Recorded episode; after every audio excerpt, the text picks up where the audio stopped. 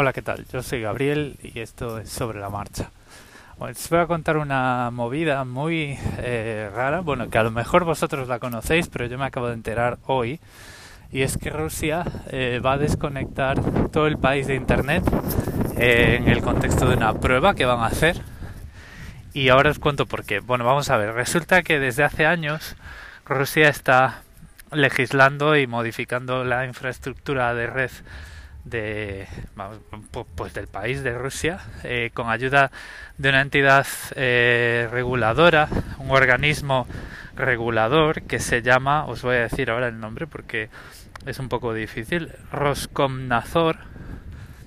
Bueno pues están haciendo un proyecto que eh, trata de asegurar que el país va a tener acceso a internet acceso o va, digamos que va a estar conectado al menos a nivel eh, nacional, si eh, la OTAN decide eh, cortar el acceso al resto de Internet al país. ¿vale? Y diréis vosotros, pero esto cómo puede ser? ¿Qué puede pasar para que ocurra eso? Bueno, la OTAN está barajando medidas agresivas y de bastante impacto contra Rusia porque la mayoría de los ataques, de los ciberataques, vienen por ahí por la razón que sea, digamos que si se detecta, si se analiza la procedencia de los ataques, eh, de los ciberataques, pues la mayoría vienen de Rusia. Entonces la OTAN ha dicho, bueno, esto como se pase de cierto, como se pase de cierta rosca, pues eh, cogemos y cortamos el cable. Entonces, eh, digamos que desde hace unos años Rusia está trabajando en ese sentido y, por ejemplo, pues tiene una copia de la infraestructura de DNS, de servicio de nombres de director, de, a ver, servicio de nombres, de directorio de nombres, o sí, servicio de directorio de nombres, para que si, por ejemplo, la OTAN corta el acceso a Rusia, digamos que cierran el firewall para que las conexiones de Rusia no puedan resolver las direcciones de los servidores que están fuera de Rusia para que no puedan hacer ataques, eh, el servicio dentro de Rusia se mantiene. Eh, tienen un plan que para 2020 el 95% del tráfico de Rusia va a estar, eh, digamos, dirigido y contenido dentro del país y solo va a salir del país para aquellas conexiones que lo requieran. Es decir, vosotros si me seguís y seguís algunos podcasters pues que hablan de tecnología y tal, pues sabréis que eh, la red, eh, digamos, Internet, el protocolo IP, que es el que hace llegar un paquete de datos entre dos puntos eh, a través de lo que conocemos como Internet, tiene un esquema de enrutado y un esquema de calidad de, bueno, pues best effort, ¿vale? Que se llama, que digamos que viene a significar vamos a hacerlo lo mejor que podamos. Y esto muchas veces hace que cuando las conexiones, las rutas conocidas y las rutas más cortas están caídas, el paquete pues eh, digamos que el algoritmo de encaminamiento de los routers de IP busque rutas alternativas que pueden sacar, digamos que pueden hacer que el tráfico vaya por fuera de tu país. O sea, no hay ningún impedimento técnico ni ninguna regulación técnica para que un paquete, eh, si tiene que ir, por ejemplo, de Madrid a Barcelona, eh, no hay ninguna regla que diga que tenga que ir necesariamente por eh, routers y conexiones dentro de España, ¿vale?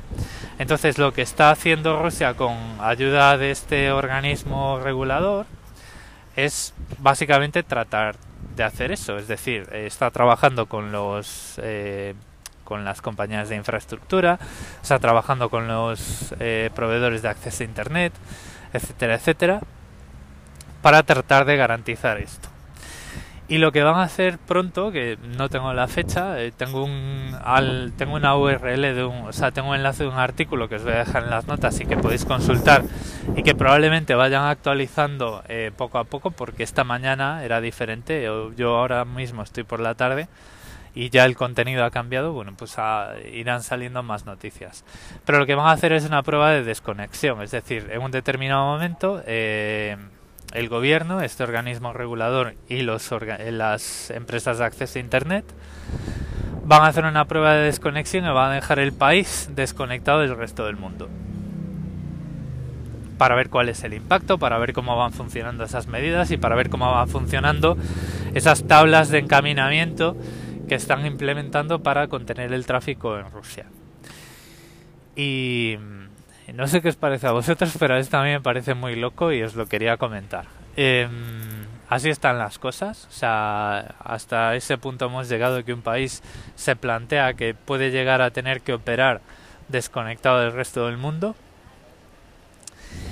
Y bueno, eh, o sea, hay muchos costes, o sea, la mayoría de los costes los cubre el gobierno ruso, se sigue legislando. Esto es todo una estrategia a nivel nacional en, en toda su extensión, ¿vale?